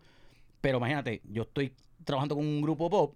El software se puede costar, qué sé yo, 40 mil pesos, 30 mil pesos. Yo no tengo ese dinero para comprar un software. Ajá. Pues me regaló el libro. Y, papi, páginas para la izquierda. Y empecé a leer y a ver cómo se usaba esto, Pro Tools. ¿Y para qué es ese botón? ¿Y qué hiciste ahí? Y, así me lo decía, en, en relajo y en serio, ¿sabes? Mm. Cuando te enfogones conmigo, que tenga que irme, me avisa, yo voy al baño y regreso. yo al baño y regreso. Y me quedaba atrás y escuchaba y miraba. Este, y hay muchas otras cosas que esos productores, por algún celo profesional o por, o por- o por experiencias previas que no quiero juzgar, ¿verdad? No te dicen que cómo es que lo hacen, porque es su secreto. Ok. Pero yo soy de los que... Sí, que, que quizás le tardó 10 años en aprenderse ese truco y pues no lo quieren no- no regalar. quiere No, tengo problema con eso. Ajá. O quizás es un sonido específico de la persona, no me importa. Yo no tengo ningún secreto. El que venga a Piquiman Estudio, que he invitado a mucha gente, en este y en otro en Bayamón, yo le explico lo que yo hago. Loco, así es mi papá. Yo aprendí eso. Mi papá, eh, él le enseñaba, por ejemplo, nosotros teníamos una fiebre de radiocontrol y mi papá hacía la gasolina, él, que era un truco, y él, solo- él le daba la gasolina a todo el mundo. Mira, y, y así que la hago. Sí, y- y, es como que, y yo, pero pasa, que me dijo, ah, tú quieres ganarle, pues gánale con la gasolina de nosotros. Eso mismo, eso eso, es. mismo. Y, y pues, es súper interesante porque yo pienso que si a- yo te doy, a, no, a- estás, estás tú, estoy yo y hay otro pintor aquí, nos dan tres capas en blanco y nos dicen, aquí está esto, estos son cuatro colores, cinco colores, pínteme una cosa cabrón aquí. Y nos pueden explicar lo mismo los tres. El tercero es Picasso o es Dalí. Tú vas a pintar una forma y yo te este cabrón va a pintar de otra. Dalí me puede explicar a mí, mira, no, yo uso el rojo, uso el blanco, uso el azul y hago esta curva, y hago esta línea, y hago esto, y mira así queda, y tú lo vas a hacer y te va a echar una mierda. sí, exacto. A lo que voy es que Cada el, set su- de herramientas, el canvas en blanco yo te lo doy. O sea, te lo puedo presentar, yo te puedo explicar lo que yo hago en mi estudio. No es nada del otro mundo. Hay cosas creativas así que, que yo no puedo explicar, que, que me vienen a la mente Sí, que eso y las tiro. tú, punto. Que si pudiese explicarte cómo yo la, cómo las ajusto, pues te lo diría, pero no las sé. Salen, salen espontáneamente. Pero cómo yo mezclo, qué voz paneo para la izquierda, qué voz paneo para la izquierda, qué plugin uso en esta voz, qué compresor uso aquí, a qué distancia agarro el micrófono, cuántas armonías hago, cómo. Eso yo te lo puedo decir porque eso, eso, puñeta, eso, eso son, eso son el canvas en blanco y los colores primarios. Ajá. Todo el mundo lo tiene, todo el mundo- yo te puedo explicar eso. es- Pero no- hay gente que ni para nada. por eso, o sea, eso no representa ninguna amenaza para mí. Para mí eso no representa ninguna es Al contrario, me, me hace crecer y me, me, me llena porque te estoy diciendo, ¿a ti te interesa aprender? Y yo sé cómo hacerlo, cabrón, yo te voy a enseñar. Mira, hazte esto, ta, ta, ta, ta, ta. Ahora, después yo te voy a decir, mira, Vali, cabrón, mira, me pillé en esto, grábate esto y envíamelo. Y si yo te digo cómo grabarlo, tú vas a saber porque ya te expliqué. Y me estás ayudando a mí. Claro. ¿Entiendes? Que- Es que, qué sé yo. ah, Es como una este- cooperativa, mano, darse la mano, este, de- definitivo. Entonces, de ahí empezaste a, a usar eh, Pro Tools, a Empezar conocerlo. los Pro Tools, conocer los software y todo. Sigo trabajando, sigo trabajando, sigo trabajando. Me monto de lleno a- al behind the scenes de cómo se hace la producción musical, eh, cómo se graba, cómo se edita, cómo se mezcla. Y comienzo a trabajar por ahí. Disco número 2, ya yo hice dos canciones para el disco. Y ya yo pr- preproduje dos canciones para el disco. Oh, para el y entonces tú estabas fungiendo. Ya estoy diferente, ya soy como un productor. Eh, y sigo trabajando de esa forma. Me llaman otros compañeros para que escriba canciones. Empiezo a escribir canciones. Eh, de momento hago inventitos y le, a- le gustó esto. ¿Tú vas a hacer un jingle? Yo voy a hacer un jingle. ¿Qué es lo que hay que hacer? Lo quiero en salsa. ¡Pum! Hago un jingle. De momento Taco Baker me llama para hacer un jingle. Hago un jingle para Taco Maker. ¿Ese fue tu Escucha, primero? Mi primer jingle fue para Taco Maker. Mi Ok. primer jingle, jingle profesional, profesional fue para un anuncio de Taco Maker. Qué bruto. Oye, ¿no te Este, acuerdas? Sí, te te taco, te te taco, ta ta ta ta. El sabor está en la clave. De cómo soy Coño, no me acuerdo de No, eso. es Yo soy bien farandulero. Es que es bien viejo y está por el jingle de Taco Maker. Eh, y en esa misma línea, Tú hiciste la voz y, y la yo música. hice la voz y la música. Todo, sí. Porque obviamente, pues, vuelvo y te digo, tengo las herramientas, me dicen hazte este jingle. Yo lo puedo hacer, estoy en mi estudio, ya aprendí cómo hacer las cosas, ya he cogido un par de cantazos, Ajá. un par de cosas que me han salido. CD, bueno, están por ahí, CD, CD cassette de, de pruebas de sonido que yo hacía para ver cómo carajo sonaba el bajo aquí adentro, cómo sonaba en el carro. Y si le cambio este botón, cómo suena ahora afuera. Sí, si porque no, no vi esto. un estudio así. No, claro que no, chico. Yo está ahí este, en una mesita, una Roland, cuatro canales de zip drive, pic, pic, pic, cortando ahí y viendo grises y negros. No, ni siquiera colores ni pantalla, Ajá. ¿me entiendes? Y es parte del fucking proceso que tienes que pasar. ¿Cuánto cobraste por ese jingle, te acuerdas? Eh, sí, la historia está bien nítida porque, o sea, me pagaron, loco, pero Ajá. mira esto. La agencia me llama y yo, pues mira, si voy a hacer este jingle, pues voy a hacerlo, dale. Eh, pues cuánto, cuánto, Jason, dime cuánto es por el jingle. Y yo, así mismo, yo a mí me ha pasado un par de veces. Y Me pasa mucho porque casi siempre es la primera vez que lo y hago. yo- entonces yo diablo, pues, me pongo, yo, da- dame, dame, dame hasta las 2 de la tarde para decirte, enganché el teléfono y lo que hago es mirar para el techo, ¿dónde para carajo, Me vamos voy a llamar a fulano a ver. Entonces empezaba a llamar a otro, pero no tenía una relación directa con más nadie para saber de jingle, porque yo conocía a músicos o cantantes. Entonces, pues no estaba claro. Y de momento el cojo, yo cogí valor, pero una cosa cabrona, ese valor que yo cogí en ese momento. Y a mí, a mí me, me hacía falta en ese momento un monitor para la computadora. Y quería darle 200 pesos para el préstamo de la computadora que yo he hecho con Island Finance. Una, una, una, Te embrollaste. Una, una G3, cabrón, una, G, una de las primeras, de las primeras Mac. Una G3, ni siquiera, tacho, fíjate. Y digo, pues vamos a darle. Hello. Mira, mano, este, yo por ese jingle te puedo cobrar eh, qui- em, qui- 500 dólares. ¡Pa! La risa por atrás en el teléfono. No, no, no, No. Jason, no, no, no, no. Esto no se cobra así, muchacho. No, no, esto vale más. Mira, yo te voy a poner aquí, escucha esto, que esto está cabrón. Yo te voy a poner aquí 10 mil pesos. Embuste, Jason. No te creo, cabrón. 10 mil pesos por tu primer jingle. ¿Qué yo- tú hiciste? ¿Qué, qué yo hice? Papi, me embrollé, vamos para España, vamos a hacer esto, vamos a hacer esto. rompe esta pared, quita esto. Diablo. 10 mil pesos. Que dije, si tú llegas a saber que eran 10 mil pesos, tú lo hubieras metido más sí, todavía. porque ya 10 mil pesos es el base, el base budget, ¿entiendes? Yo no sabía, mano. Pero yo no, bueno, yo tampoco y sabía. en ese tiempo, En 10 ese digo 10.000. que tampoco estamos hablando de los 80. No, pero- estamos hablando 2000, o sea, 2000, 2000 y pico, 2000 algo, 2004, 2005. ¿Qué edad tú tenías en el 2000? Eh, ay, qué sé yo, Eh, 20 y 20 y tanto, pico, 22, 20 y pico, 10 mil pesos de repente porque yo hice una 10 canción. mil pesos, porque- exactamente. Así, así es que tú lo ves, así es que uno Ajá. lo ve cuando pasa. Pero después te das cuenta, no, cabrón. O sea, yo trabajé con cojones para el jingle. O sea, no, no es que, no es que 10 qué mil bueno pesos y ya. Es loco. que no, no, no, no, perdóname. Ah, eso sale fácil. Puede que salga fácil. Puede que salga A fácil. mí me sale fácil porque yo le meto. Exactamente. Pero, puñeta, pero igual, yo te, te acabo de resumir la historia, pero yo le hice un demito primero, No, un loco. par de horas. Me gustó que el cliente quiere, cambié el demo, un par de horas más. No, que el cliente la quiere añadirle trompeta, otro demo más, se lo entregué. No, y, lo que tú no puedes cobrar es el. A las 12 del día almorzando, pensando, diablo, ¿qué le hago? Y tú no facturas eso. Tú No, facturas no, no, mientras tú estás Es aquí. Pero el resto del día que tú estás pensando en qué vas a hacer, no lo cobras, claro, pero, ¿entiendes? pero eso también está. Ahí tú le das valor a- el, el valor a tu trabajo. Tienes que darle valor a tu trabajo. Definitivo. No importa. Tú, se lo- tú pones precio a tu trabajo. Igual que ponemos la vara de control de calidad alta. Tienes que poner tu vara. No es que seas el más caro. Porque tú cobras un precio justo por tu trabajo. Tú no, Sí. puedes, tú no puedes venderte barato. Y no es fácil las primeras veces, porque uno hasta se... Yo en otra posta que tú dijiste 500 y te sentías mal. Me sentí, como pues, que, yo me sentí como que. Claro, "Claro, claro, no sé 500 porque, porque me, joda". me salió tan chilling como que me, quizás la emoción del, de que es el primer jingle, estoy haciéndolo en mi estudio. Me ya vienen más cabrón, oportunidades. más exacto. Pam, pam, pam, pam, pam. Yo ni cobrar, yo no pensaba ni cobrar. Pero entonces, ahí está el negocio. O sea, la agencia cobra con un porcentaje este, el otro, y, y la economía se mueve así, pero Ujú. 10 mil pesos. Y además, ¿cuánto va a generar ese jingle? Exactamente. ¿Y en cuántos medios lo van a poner? Que es Ajá. otra cosa, otra tema más aparte. Ajá. Pues me pagan los 10, me, me, me dicen eso y engancho el teléfono y dije, anda para el carajo, yo saldo la computadora y me puedo comprar el, el, el, el fucking Pro Tool, el, Mm. el Light Edition, pan, con la llavecita y quizá me puedo comprar un vocoder. Ay, ya, lo que para... O sea, yo Herramienta, ya ajá. empezando en reinvertir, no en gastar. Exactamente. Entonces, Ahí yo digo que ese es el paso cuando, eh, y, y aprovecho para, cuando yo recibí el primer cheque de YouTube, que fueron 100 pesos, yo vine y dije, ya, lo voy a comprarme, papá, papá, y lo gasté. Y dije, como que, y el otro- entonces al otro cobré como 115 y dije, no, no. Y si se me daña la cámara. Eso mismo, eso ¡Pam! mismo. Y empecé a guardarlo, loco. Guarda, y como te guarda. dije ahorita, esto, todo esto lo pagó YouTube. O sea, Pues- yo no, yo no cobro un peso de lo que yo hago de YouTube porque todo esto es para invertirlo en el Ya canal. está. Pues Y- esa- la- así mismo fue. Pues Yo cogí esos chavos, me di cuenta del potencial económico que podría representar tú sentarte a hacer jingles. Obviamente los jingles no vienen todos los días. o sea, la- Ajá. las marcas no tienen jingles todos los meses, todas las semanas. jingle y, por ejemplo, ese jingle tuyo lo queman por ahí para Eh, abajo. lo, que, lo que mano le dieron para abajo un montón, pero me abrió puertas también. Este, después hice unas modificaciones más, eh, fui aprendiendo un poquito más. Eso primero lo hice yo todo.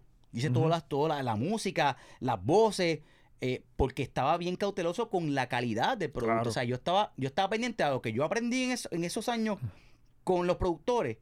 Lo puse yo en práctica, pero lo puse en práctica yo porque yo sabía lo que estaba haciendo, porque eso fue lo que me enseñaron. Yo no quería meter a cinco locos más o a tres locos más, o no sé. Irresponsable. Para de momento no Mm. sé si, si eso es lo que es o queda bien. Mm. Yo sabía la idea que tenía en la cabeza y fue la ejecuté y la puse. Luego de eso, pues tú vas dándole entonces el espacio a la gente que es profesional en, es- en su área. Si yo quiero que suenen una, unas congas como debe ser, pues yo llamo a un conguero. Si yo, yo me defiendo con mi piano y guitarra y con mi voz. Pero yo no sé tocar guiro. Yo no sé tocar guitarra eléctrica. y pues yo no, pues tampoco voy a hacer la mordido de yo ganarme todos los chavos, no, no, pues yo contrato al guitarrista que está bien cabrón y lo invito y él hace la parte Y de eso su yo tu trabajo también porque te da... Y mueves, entonces tú te Eh. sientes, te- me siento más cool todavía cuando Ajá. tú llamas a compañero de trabajo, mira, tengo un guiso, mírame acá, para que grabes estas dos voces, ya esto, y esto. vente, dale, ¿entiendes? Estás llevando la, la, eh, comida a la mesa de otro. Pues así mismo. Entonces de ahí mismo seguí los jingles, de los jingles me siguieron escuchando por otras cosas, la voz le gustó y me invitaron a hacer comerciales de radio. Eh, y entonces ahí pongo una balanza mi profesión como ingeniero, Que y- estaba ejerciendo. que eh, más o menos, más o menos. Yo eh, hice un, trabajé un tiempo en una farmacéutica en Striker, después hice unas investigaciones en, en Missouri, en una planta nuclear. Al garete también. Fue una buena experiencia. Pero cuando pones Homero en una... Simpson. eh, cuando digo, "Ay, el botón, ay, Homero". ¿Qué pasa si lo veo aquí? Launch. este, pero cuando puse en una balanza el tiempo que yo invertía en la profesión de ingeniería y lo que estaba devengando versus el tiempo que yo invertía haciendo un jingle, por ejemplo, grabando un comercial, Ajá. y lo que devengaba, pues entonces, ¿sabes?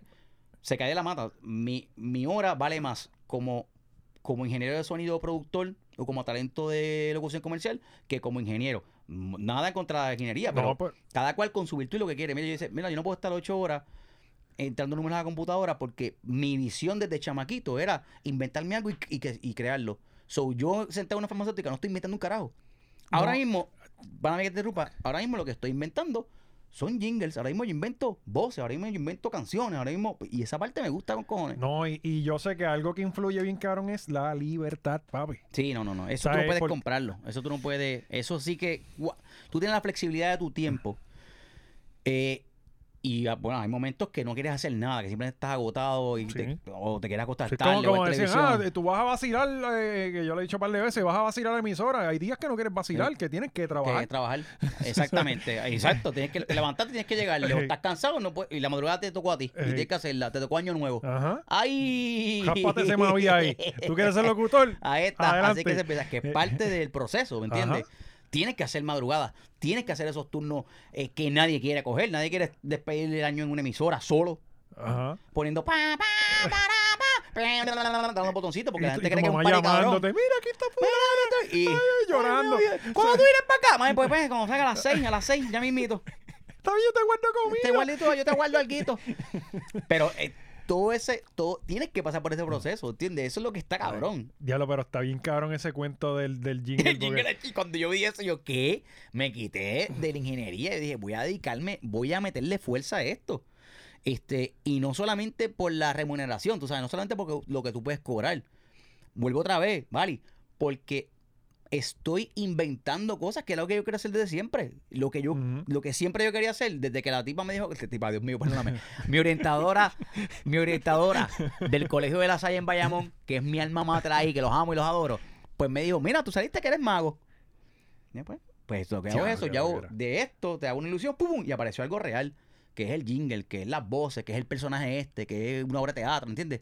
Y para mí eso está bien cabrón de nítido. Tú sabes que durante la cuarentena, pues yo, yo terminé de trabajar eh, miércoles antes de la cuarentena, lunes empezó la cuarentena. Ajá. Y pues yo estaba como que, pues, mano, o sea, ahora que tengo tiempo, no puedo salir. Este, era como que, ok, tengo el ¿Qué tiempo hago? que quería tener, no puedo hacer nada. Pues yo empecé a volar el dron y a volar el dron. Hice un par de videos que se fueron chéveres. Y en uno de ellos, este, yo había caído una lloviznita por la noche. Y era de esos primeros días que no había nadie en la calle de noche. Vine y grabé. Dije, diablo, voy a grabar. Y fui y grabé eh, Montelledra, ¿no? En San Patricio, que está allá al lado de casa. Loco, y se veía brutal porque estaba acabado de embregar. Aquello sé que son los remodelaron. Sí, sí. Papi, el video se veía ver cabrón. lo rico, ¿verdad? ¿Ah? Lo- eh, allí viven Ah. ricos. Sí. Yo estoy colado, yo estoy colado. Sí, yo literalmente estoy bien colado. Este, pues la cosa es que el video quedó brutal, lo subí y tiene un montón de views, está por ahí. La cosa es que me llaman, me escriben de una agencia, como a la semana. Este, yo eh, no le hice caso. Esto es spam, esto es spam. esto es Viene, spam. me- me- me- fue que me comentaron y me escriben un email y como mi novia es la que chequea los emails, eh, bueno, esto es de una agencia, pam, pam, toma, aquí está el número, llámala. Venga y la llamo, pa, mira que nosotros vimos el video, este, eh, la gente de San Patricio lo quiere por un anuncio, eh, pero esto es para rápido porque esto es un anuncio de la cuarentena. Y yo dije, pues mira, sí, el video está ahí, este, eh, ¿cu- ¿cuánto tú nos cobras? Y yo, pues mira, este... esa es la pregunta, bueno, mano. Esa es la yo me pregunta. compré ma- este dron para jugar. Y más estas cosas, pero sí, te compraste uno para jugar, pero tiraste ese videito y, Y- el dron te costó mil pesos. me Pues, costó costó 1500 pesos. Pues, pues Ah. entonces por lo menos la mitad de eso. Este, pues, pues viene y me dice, eh, ¿cuánto tú crees? 500 pesos y yo. Bueno, bueno, tú sabes, yo no tengo problema, en verdad, sí, lo ¿A hacemos. es? Pero la, la cosa fue que no se dio. no- digo, yo no sé si hasta lo llegaron a usar. Ella me dijo, tengo que. con- eh, ya el video está hecho, es que ellos lo. Lo, Lo quieren- sí, lo quieren- lo confirmen, qué sé yo qué. Este, yo le dije, pues mira, sí, pero, pero yo dije, como que, ya lo muñeca, 500 pesos por 30 segundos de video. Ah, pues Este, es que eso es- uno cree que no, pero es- eso es lo que se paga. Es una lic- lo que tú estás pagando una licencia para uso, o sea, licencia por uso. Y esa, esa licencia en ese medio, en ese medio de comunicación, televisión, redes sociales, eh, cine, cuesta dinero, porque eso, esa es la tarjeta de presentación, eso es lo que está vendiendo el producto. Sí, y si tú le vas a pagar a alguien que llegue allí y a grabar, te va a cobrar más Sí, que eso. Igual que si tú estás en un restaurante y, y en Puerto Rico la práctica no es tan eh, tan rigurosa, ¿verdad? Hasta donde tengo entendido. Pero en locales que haya música puesta, Ujú. O, o tiendas, Ah, moles que haya todo eso tiene que pagar todo derecho. eso lo pagan los derechos. Las veces que se tocan en el esto, se, se pagan, se En pagan. Chile, que yo trabajaba en Chile, ellos pagaban una licencia por la música. En Chile pagan una Por licencia eso- y, por esa tienen, y tienen un playlist que Y ningún no- empleado no puede está- venir. No está auspiciado Ramón Leal, cualquier cosa me, me, puede Cosita contactar. para el de muerte para acá, ¿no? Sí. Exacto. Este, no está, y no está permitido que un empleado ponga música aparte de su teléfono o lo que No, sea. un Porque, dembow, ajá. Ah, dembow cuando estén limpiando. Sí. Entonces, ok, ya, ya sabemos cómo llegaste. eh, de hecho, yo te conocí en el 2012, cuando yo empecé en la emisora, que tú trabajabas la producción por la mañana con huevo, y yo empecé a hacer la práctica con ellos ahí en el relajo. Con Teddy Red. Ajá, y, y yo decía, diablo, este tipo tiene un talento, cabrón. A veces a mí me molesta que digan, ah, tiene talento. Es como que, ah, nació así y yo no practico. ¿Sabes? No, Pero la no, realidad no, es que vemos que tienes un trabajo, o sea, sí, y- eh, yo y me, y me gusta y me gusta retarme y me gusta pensar fuera de la caja y cuando ya yo siento que, que he hecho cierta cantidad de jingles eh, específicamente los jingles porque es donde más donde más puedo expresar la forma creativa verdad donde más me- creativamente me puedo expresar mejor dentro de los jingles porque un comercial de radio ya hay un copy establecido que es el texto que va a decir el, el comercial y ya el cliente sabe de la forma que se quiere escuchar o sea yo quiero que tú escuches de esta forma Ahora en McDonald's obtienes sabor por solo $3.99. Disfruta. Ya el cliente sabe, así es que tú vas a hablar. Exacto. Eh, sobre la parte musical tengo más libertad. Y cuando yo, yo siento que, que he hecho jingles, que aunque son diferentes, yo sé que, ah, ya aquí dice, y acá dice, como que ya es, algo similar. Borro. Ujú. Ahí Tengo el jingle hecho y te puedo tener hecho, lo borro para el carajo. Pa, Y empiezas de cero. play y empiezo de cero a mirar para arriba. Me quedo en silencio, escucho, aquí no hay mucho ruido, pero eh, de momento, de- yo me trabajo mucho de madrugada. Eh, me quedo en silencio a ver si pasa algo hoy. ¿Está viendo? No, usted no va a escuchar, pero soy. Pues yo cojo ese sonido y me quedo eso. Ya, pues ya. ¿Qué? Y de ahí sale. Y de momento, caro, caro, ca- ¡pum! prendí, esto está cabrón. Empiezo a hacer el beat, hago la melodía, no tengo letra, te puedo enseñar, te puedo enseñar la letra. Yo tengo las libretas ahí que lo que, lo que, es que no sé, es que no sé cómo explicarte. Me puse todo, no sé cómo explicarte.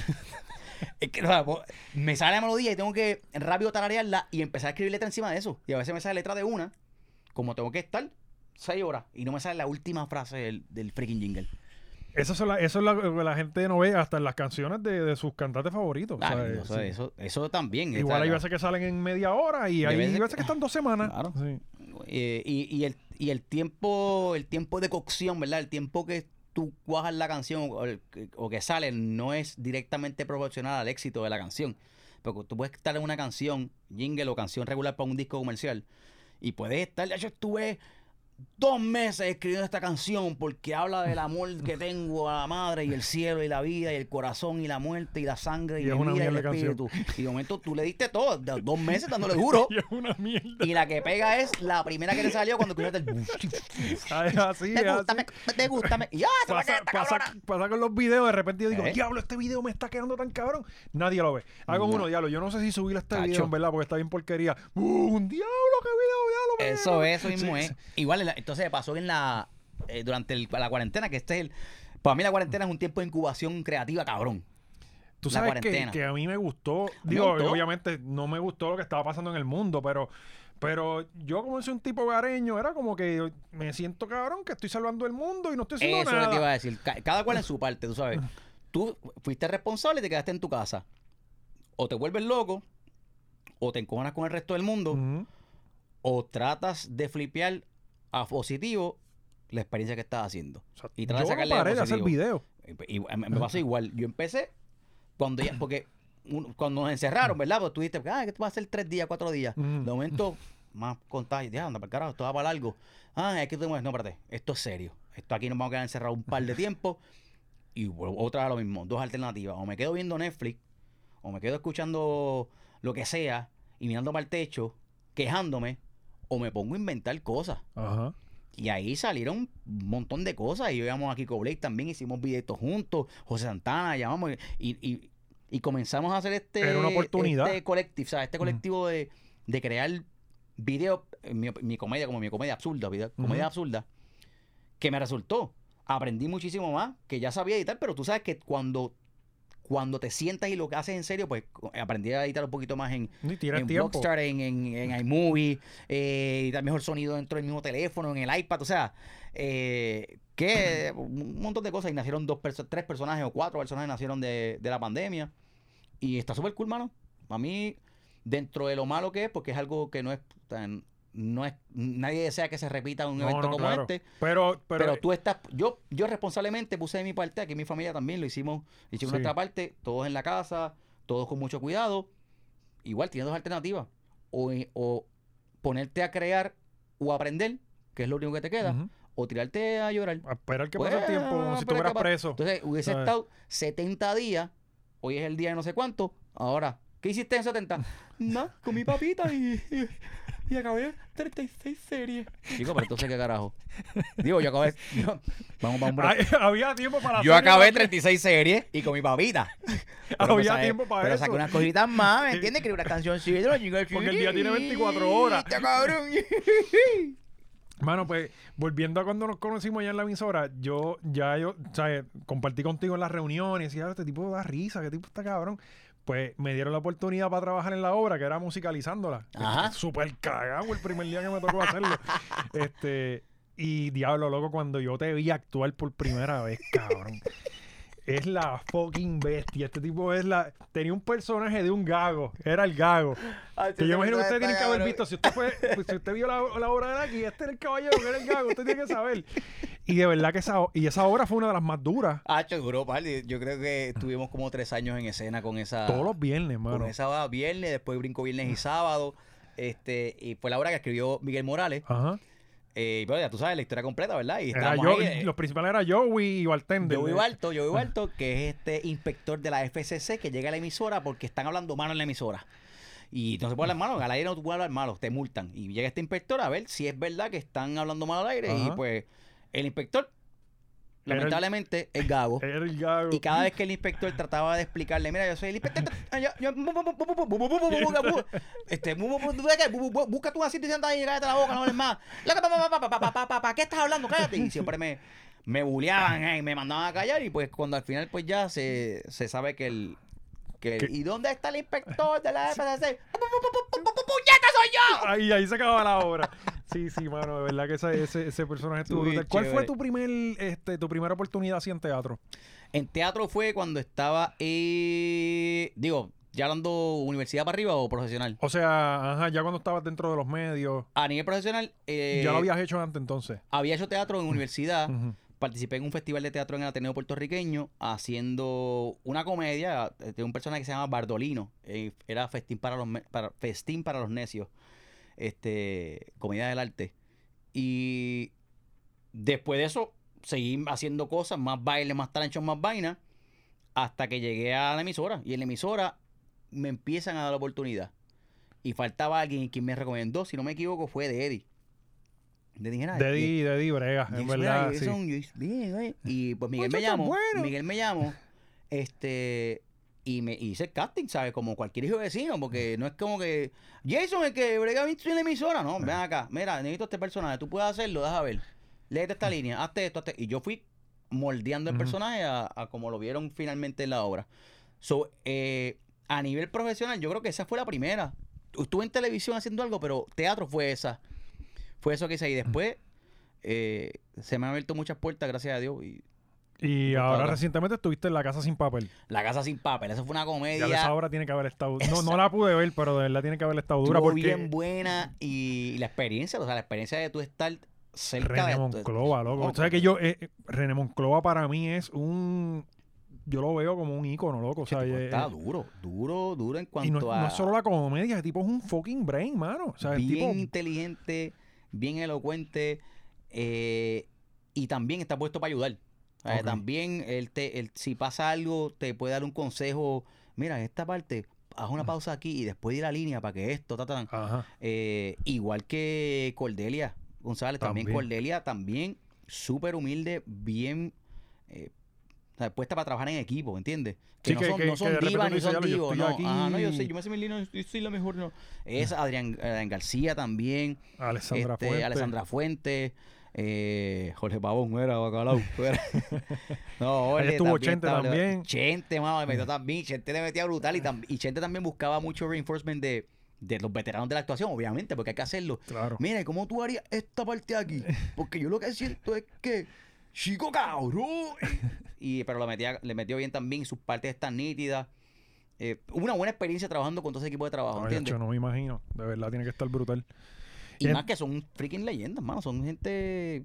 ah, igual, igual que con Braulio Castillo, trabajé en, en, en pelota. O sea, no trabajé en pelotas desnudo con Ah, él. sí, recuerdo. Pero recuerdo. trabajé en la hora en pelota. Estaba Adrián García, este, Braulio Castillo. Mano, ya con yo, ya estoy actuando con Braulio Castillo. ¿Qué carajo es esto? ¿Qué carajo es esto? Yo lo veía en las como- novelas. me sentía como una novela yo. Marcos, Carlos, ¿qué? ¿Quién? Joder. Pero no, no se pudo hacer esa escena. Y entonces, eh, ahora, lo más reciente es In the Heights, mi Ahí hermano. sigue, papi. Ahora sí que sí. ¿Y cómo, cómo llegaste ahí, el casting? Porque ya escuché la versión de, de Didi que estaba durísimo esa historia de cómo ella llegó ahí. Este, y, y cómo tú terminas en In the Sí, Heights. ella pasó chévere. Pues mira, esto es otra vez volviendo a lo mismo, cultivando buenas relaciones donde quiera que te pare.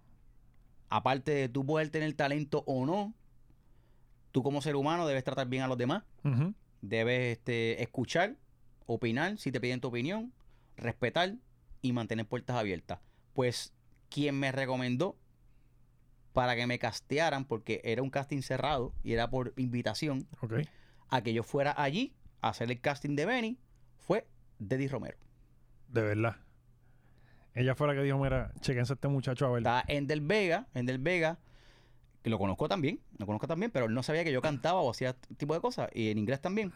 Le preguntan a Deddy, estoy buscando uno que, sea, que sea negrito, que sea esto, porque es de Nueva York, que ah, Jason, llámate a Jason. Y me llamaron. Y yo, como- Rompiste el casting. Como dijiste, fui para allá. Cuando me dieron el papel es tuyo. No, pero ponme atrás porque yo. No, No, pero yo, yo puedo ayudar. Pues estoy, soy Benny en la hora, en el en, The Heights, está brutal. Benny es está- uno de los personajes. es una de las personas principales Ajá. que está, es el mejor amigo de Usnavi, que es el principal, que está, es Héctor Rivera que está haciendo el Que papel. era el que hacía a Lin Manuel. Lin Manuel, exacto. El papel de Lin Manuel, que es Usnavi, que es el principal real, el que narra la historia, el que nos lleva Papi, a mi través de papá todo vio el a Lin tiempo. Manuel en In the Heights cuando Lin Manuel no era Lin Pues Manuel. ya, yo fui, yo, yo estuve también. Tú lo viste allá- 2000, 2008. En Exactamente. el 2008, In the Heights. Fuimos un corillo, lo vimos, voló la cabeza, anda para el carajo. ¿cómo es? Claro, y tú Porque- en algún momento pensaste, yo voy a estar ahí. ¿Qué? Yo, sincera, te lo- por mis hijas santas, Dios mío, protégemelas siempre. Yo dije, yo voy a estar bailando ahí, yo voy a estar parte de ese cuerpo de baile. En algún momento yo voy a estar bailando con esa gente Acho, ahí. qué duro, qué duro. Ah, meterle bien. Pero no pensé en la parte del, del acting o cantar. Porque yo veía eso y eso, o sea, es una profesión. O sea, Ajá. eso Sí, Estamos hablando de Broadway. es, exactamente. Entonces, eh, nada. eh, voy a ser Benny, que es mi mejor amigo de Usnavi, y él eh, está enamorado, o es que luego se convierte en novio y están súper enchulados, de Nina, que está haciendo Didi Romero. Ajá. Eh, está también Ana Isabel ahí con nosotros, Denis Quiñones, Dagmar, eh, Juan Pablo Díaz, eh, Michelle Brava, ¿sabes? Un casting, un elenco Sí, exagerado, exagerado, y Cuco Peña está dirigiendo. Eso es una buena experiencia. Igual, me metí con todo. Cuando me dijeron que me invitaron para la audición, que me querían castear, yo puedo traerte a mi nena, a mi esposa, lo que tú quieras. Yo, yo, y todavía estoy haciéndolo. Desayuno, almuerzo, snaqueo, ceno y vuelvo a escuchar el In the Heights. La música, la guía vocal, la lectura del libreto, todos los días, loco. Tú sabes Todos que los días. yo le decía eso los otros días a mi novia, que eh, porque ella me dice, ah, es- porque cuando yo me pongo algo en la cabeza no pienso en otra cosa. Te obsesionas ahí. Y entonces cuando, cuando te dicen, cuando te dicen, ah, es que te vas a volver loco o ya pareces un loco, lo estás ahí. yo- Ahí- ahí, ahí es está que estamos. Ahí cuando ya la gente piensa que yo me estoy volviendo loco, ahí es que estamos haciendo Eh, las cosas bien. Pero entonces es otra vez lo mismo, ¿eh? Después te voy a dar de ot- otro podcast que es americano, se llama Tim Ferriss el tipo, ¿verdad? Eh, Tim Ferriss Podcast, que es, es el Human Guinea Pig, le dicen a él, Human Guinea Pig. Entonces el tipo coge su podcast, es de, la, de estas personas más exitosas a nivel mundial en todas las disciplinas, desde jugadores de ajedrez hasta cantantes, Ajá. deportistas. Él los entrevista a todos. Sobresaliente. A lo- es es lo, la crema de la crema. Es, son los mejores en su disciplina. Los, los mejores del mundo en su disciplina. Entonces el tipo los entrevista y lo que el hijo de su mamá hace es que está sacando un control. Está preguntándole qué tú haces por las mañanas, que es lo primero que tú haces. Ajá. ¿Qué tú comes? Meditas, ¿cuánto meditas? ¿Lees libros? ¿Qué libros lees? ¿Qué libros lees? ¿Cómo tú piensas? Este problema, ¿cómo lo resuelves? Y él va buscando un el factor común de todas esas. Sí, gente. cuando tú vienes a ver, todos tienen un, eh, algo. Entonces, un- común, ese punto común lo tiene. Sí. Entonces, eh, yo fallo en el levantarse a las 5 de la mañana. Yo fallé, yo fallé, yo fallé. Ese y en el de meditar. Casi siempre me caigo ahí. Ay, bendito. Sí. Mira, yo bajé una aplicación para meditar. Y lo puse a poner como a las 2 de la tarde, porque a las 2 de la tarde estoy más o menos relax. Cabrón, eso ha sonado. Yo estoy encojonado con la alarma de meditación. Yo no quiero meditar. Yo escucho esa mierda, no quiero meditar. Yo, ¿qué es esta mierda, meditar? Este. Pero sí. Eh, ¿Qué carajo estaba Yo, diciendo? yo- mamá? oye, y, y aprovecho para decir que me consta porque tu nena menor, tu nena menor, tú la grabaste un par de veces en los stories.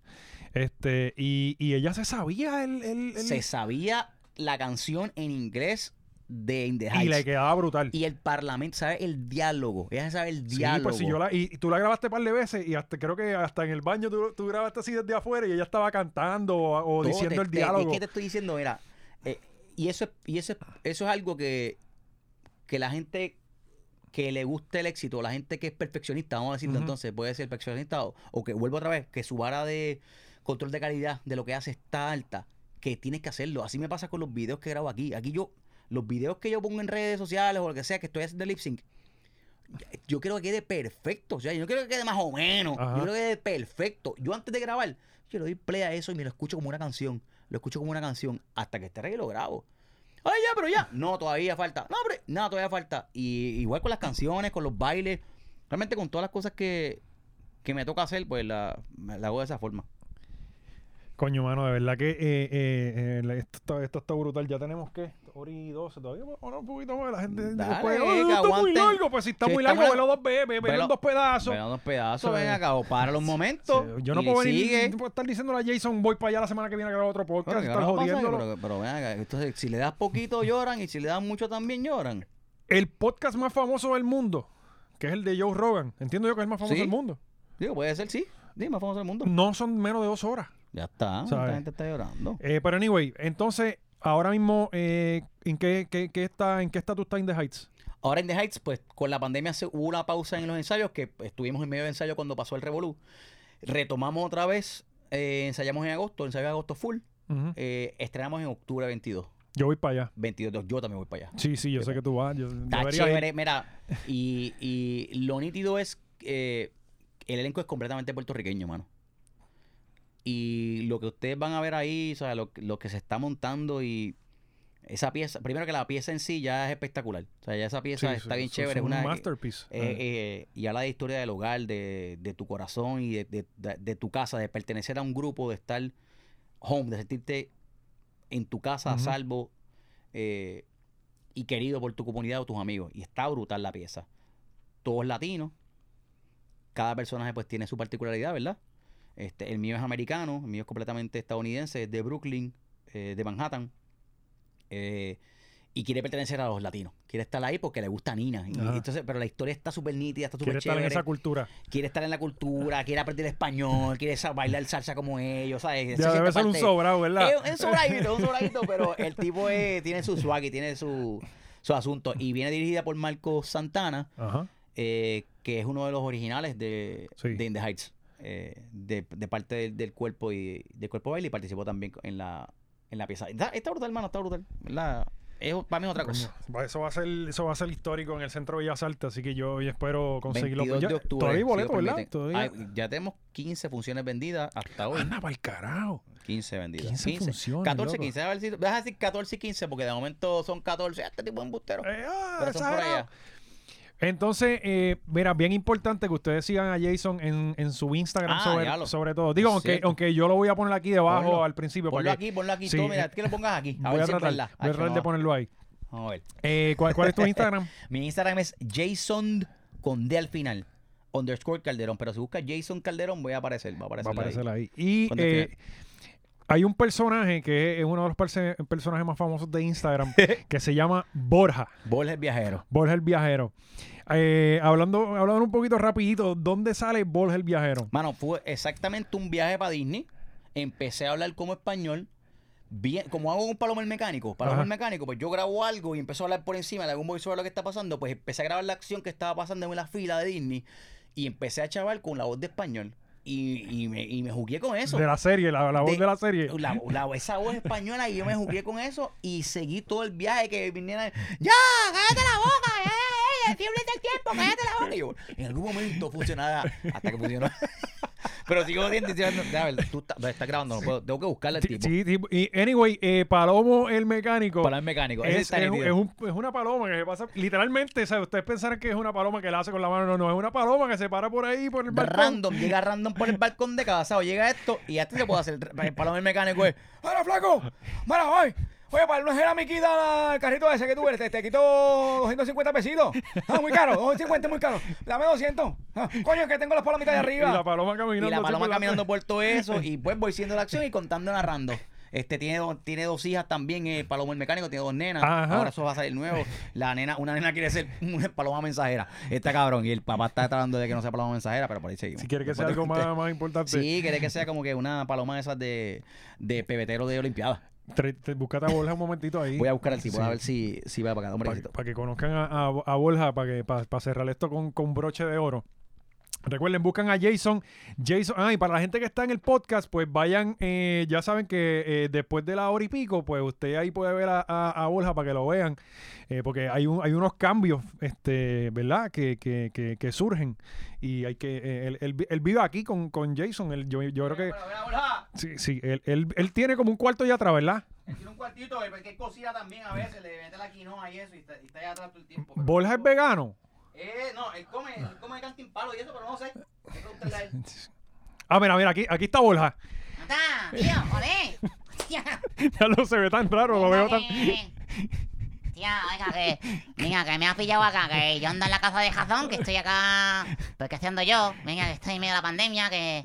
Borja, ¿y tú no tienes camisa? Venga, que sí que tengo camisa, pero ¿qué he pensado? Venga, para cuidar el planeta, para ser más allá del planeta, estoy proactivo y proteger el medio ambiente. Mientras menos camisa utilizo, menos lavo la lavadora, ¿no? Entonces, gasto menos luz, gasto menos agua, menos, ¿qué me dice acá? Utility. Venga, entonces protejo el planeta. Entonces me estoy más fresco yo. Venga, ¿qué, qué, ¿para qué me pone camisa? No, y como te estás quedando aquí en casa Jason, este, no puedes tampoco estar gastando agua y luz. Ya, joder, que, que se considera, ¿no? ¿De qué sitio en España tú eres, Borja? Yo soy, bueno, que yo soy de Murcia, original de Murcia. Ah, Murcia. Estaba allá de Murcia. ¿Murcia es donde? En... Murcia es una parte de España.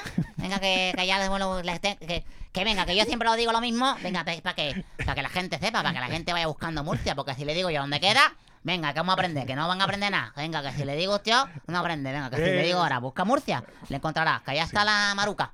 Ya que me ha partido el corazón, que no quiero hablar de ella, joder. Murcia, Murcia tiene que ser cerca, cerca de Madrid. Par de horas. Murcia, que sí, que, que es una es bien cálido, está azul, está azul, eh, sitios hermosos para estar viviendo. Venga, pero que ya vengo para acá, que unos viajes que he hecho buscando una fémina que, que al final me ha dicho que me quería, pero que no me quiere. Venga, valiente. Y, Que y- no soy tan valiente como tú, que soy menos valiente, joder. y no ha salido en el especial este de Españoles por el Mundo. Que no, que ya he visto ese especial. Venga, y que.